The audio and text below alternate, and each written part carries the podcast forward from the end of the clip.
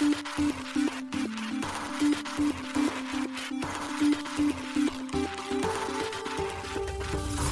しい経済ニュース。この番組では現当社のメディア新しい経済が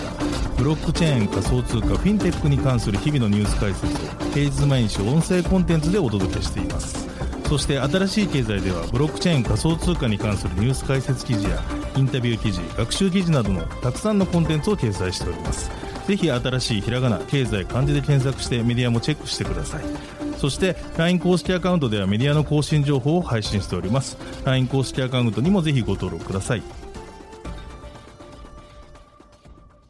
現当社新しい経済編集部の高橋です。はい、本日は9月7日木曜日です。今日のニュースいきましょう。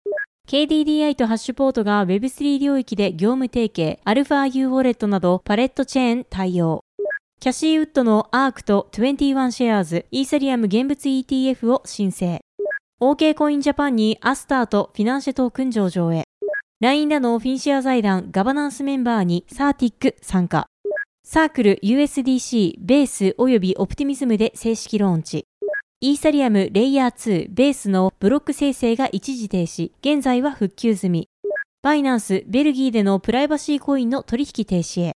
SBI レミットと SBIVC トレード、リップル活用の国際送金サービスをフィリピン、ベトナム、インドネシアへ拡張。スラッシュがスラッシュボールとの外部入金サービスエアードロップアップベータ版リリース NFT にトークン送金可能に。一つ目のニュースは KDDI とハッシュポートが Web3 領域で業務提携、アルファ U ウォレットなどパレットチェーン対応というニュースです。KDDI とブロックチェーン関連事業を行うハッシュポートグループが Web3 領域における業務提携契約を締結したと9月6日発表しました。ハッシュポートグループは今年7月 KDDI との Web3 領域における協業に向け検討する旨の基本合意書を締結していました。それ以降、両者間では協業に関する協議を進めていたといいます。これら協議の欠陥を踏まえ、今回具体的に業務提携を開始することに合意した格好です。具体的には次の内容を中心に業務提携を開始することに合意したとのことです。一つ目に KDDI が提供する NFT マーケットプレイスアルファ U マーケットにおけるハッシュチェーン対応とハッシュポートグループによるアルファ U マーケットへの NFT の提供。二つ目に KDDI が提供する暗号資産ウォレット、アルファ U ウォレットにおけるパレットチェーン対応とハッシュポートグループ提供サービスのアルファ U ウォレット対応。三つ目にハッシュポートグループが提供するザ・ランド・エルフの森、その他 X2-1 プロダクト等のサービス群に関する協業。四つ目に両社によるソウルバンドトークンをはじめとするトークン技術を活用した新規事業の共同検討。五つ目に両社による新たなユーザー体験を創出する Web3 コンテンツの共同検討。6つ目に KDDI のパレットチェーンコンセンサスノードへの参加検討です。なお、ザ・ランド・エルフの森とは、ハッシュボードグループが2023年内にリリース予定のメタバース型ファーミングブロックチェーンゲームです。また、この提携に関する取り組みの第1弾として、アルファ U マーケットとアルファ U ウォレットがハッシュパレット提供のブロックチェーンネットワーク、パレットチェーンに9月6日から対応を開始しました。これにより、アルファ U マーケットにおけるパレットチェーン上の NFT の提供と、アルファ U ウォレットにおけるパレットチェーン上の NFT の管理や暗号資産、パレットトークンの送金、入金が可能になっています。また、両社は今回の連携を記念し、9月6日より先着2023名に限定 NFT をプレゼントしています。同 NFT は αU マーケットから無料で取得可能です。KDDI は3月7日、メタバース及び Web3 に関するサービス αU の始動を発表。また、同月28日に KDDI はゲーム特化ブロックチェーンオアシスのバリデーターに参画決定したことを発表していました。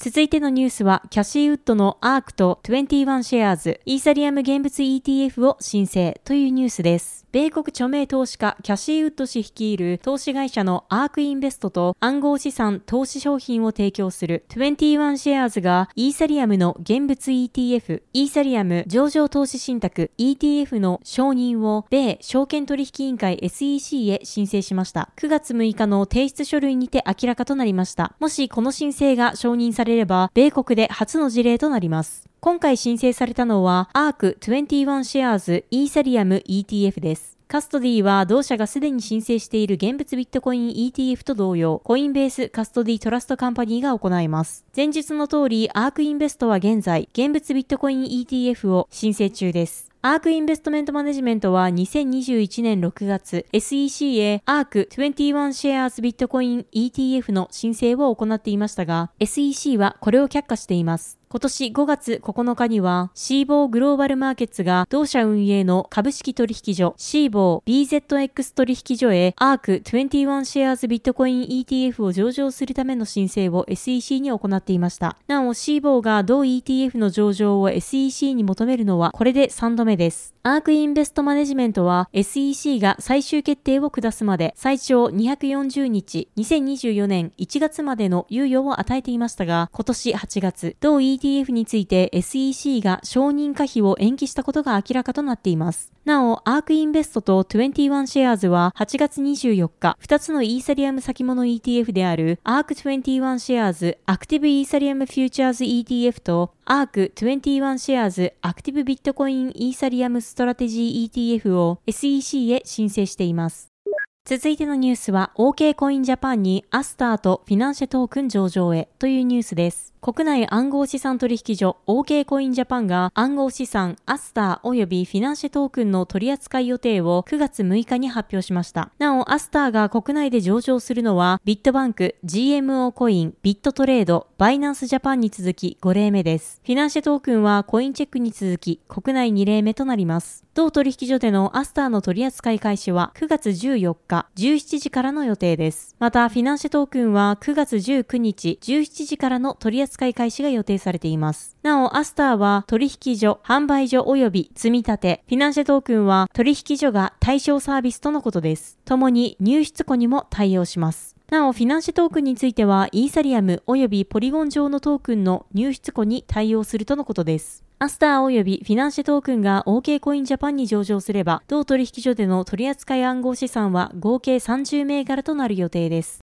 続いてのニュースは LINE らのフィンシア財団ガバナンスメンバーにサーティック参加というニュースです。フィンシアの運営を行うフィンシア財団のガバナンスメンバー及びノード運営者に Web3 セキュリティ企業サーティックが参加したことが9月5日に発表されました。なお、フィンシアは LINE 独自開発のプライベートチェーンとなる LINE ブロックチェーンがリブランディングを行い、名称変更したブロックチェーンです。現在運営元は LINE のグループ会社 LINE テックプラスからフィンシア財団へ移行しています。サーティックはブロックチェーンのプロトコル及びスマートコントラクトにエラーや脆弱性が含まれるかを監査する機関であり、フィンシアのコード監査を請け負っていました。フィンシアの発表によると、サーティックは今後、フィンシアネットワーク上に公開される DApps やサービスに関する監査、及びネットワークのセキュリティ向上に取り組む予定であるといいます。また、開発者のための専用セキュリティも構築する予定とのことです。フィンシア財団のガバナンス初期メンバーは、ソフトバンク、米 LINE NEXT、韓国 LINE NEXT、国内企業 LINE ジェネシス、アポティワン、アンラボブロックチェーンカンパニー、グッドギャングラボ、ネオピン、プレストラボ、マーブレックスの9社です。今回サーティックはここに加わる形となります。フィンシア財団は今年3月に LINE のグループ会社 LINE テックプラスがアラブ首長国連邦アブダビにおいて設立した非営利団体です。グローバル Web3 事業の拡大と LINE ブロックチェーンのパブリックチェーン化を目指しています。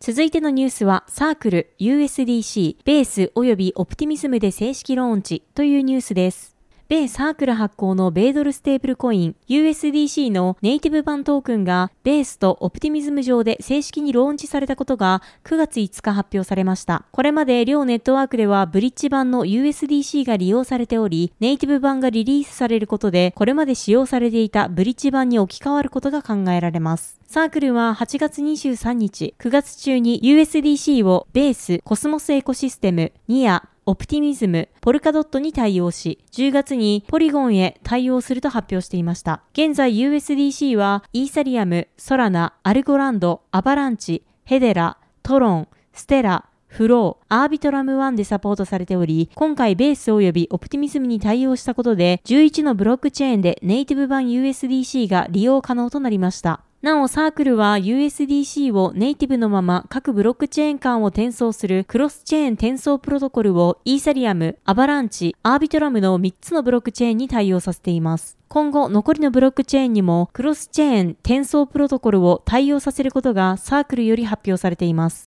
続いてのニュースは、イーサリアムレイヤー2ベースのブロック生成が一時停止、現在は復旧済みというニュースです。米大手暗号資産取引所コインベース開発のレイヤー2ネットワークベースのブロック生成が9月6日に一時停止しました。その後すぐに修正プログラムが適用され、現在その問題は解決しています。ベースのステータスページによると、日本時間で9月6日6時36分にブロックの生成停止について調査が開始されており、同日6時50分には問題が特定され、修正の実装が開始されています。その後、7時39分には RPC に関する問題も見られましたが、それについても修正が行われており、9時56分には今回の問題が解決されたと宣言されています。なお、ネットワークが今回の障害を受けて、ブロック生成が停止していたのは1時間2分の間で、ベースチームによって公開されているパブリック RPC は、この1時間2分に加えて27分間部分的に停止していたことが分かっています。なお、ここで言う RPC とは、ブロックチェーンに対して指示を行う際に使用するプロトコルのことです。ベースの公式 X アカウントには、この問題は特定され、修正されました。リスクにさらされている資金はありません。と述べています。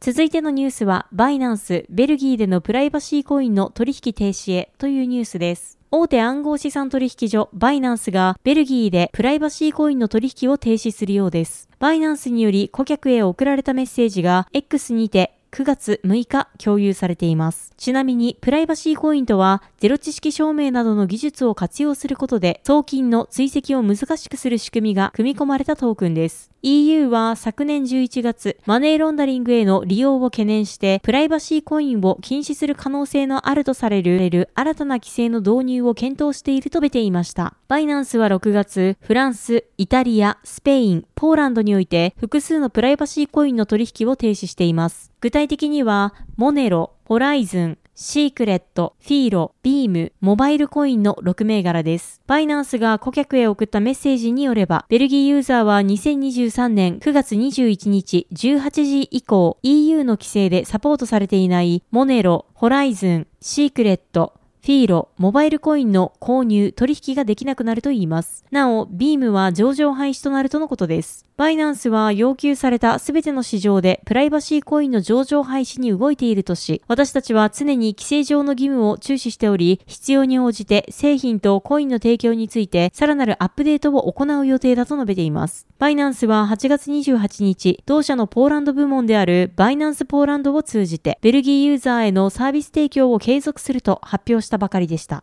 続いてのニュースは SBI レミットと SBIVC トレード XRP 活用の国際送金サービスをフィリピン、ベトナム、インドネシアへ拡張というニュースです。暗号資産決済スラッシュペイメント提供のスラッシュフィンテックリミテッドが NFT を活用した相互運用性プロトコル SBI レミット株式会社が暗号資産 XRP を活用した国際送金サービスの提供をフィリピン、ベトナム、インドネシアへ順次拡大していきます。SBIVC トレードが9月6日発表しました。SBI レミットは2021年リップル社のブロックチェーン技術 XRP レジャーを通じて2つの法定通貨間のブリッジ通貨として日本で初めて XRP を活用した国際送金サービスの提供をフィリピンの暗号資産ウォレット宛てに開始しています。SBI レミットは今月よりこの XRP を活用した国際送金サービスの範囲をフィリピン、ベトナム、インドネシア各国の銀行口座宛てに拡大していくといいます。この取り組みは SBI レミットとリップル社、SBI ホールディングスとリップル社のジョイントベンチャーである SBI リップルアジアの提携のもと行われます。また、海外の送金先パートナーとして国際送金サービス企業のトラングロとも連携します。なお、リップル社は2021年トラングロの株式の40%を取得しています。SBI レミットは、これらの国々は銀行口座宛ての送金シェアが高く、今後導入が加速することを見込んでいるとのことです。送金のフローとしては、SBI レミットが顧客の送金リクエストを送信し、SBIVC トレードがそのリクエストに対してリアルタイムに XRP の送付を行います。顧客は海外の送金先パートナーを通じ、現地法定通貨建てで送金を受領することが可能になります。リリースによると、この取り組みでは XRP をブリッジ通貨として用いることで、PD かつ低コストで送金を行うことができ、世界中のリップル社の提携先へ容易に送金可能になるなど、拡張性にも優れており、国際送金事業における競争力強化につながるものと考えているとのことです。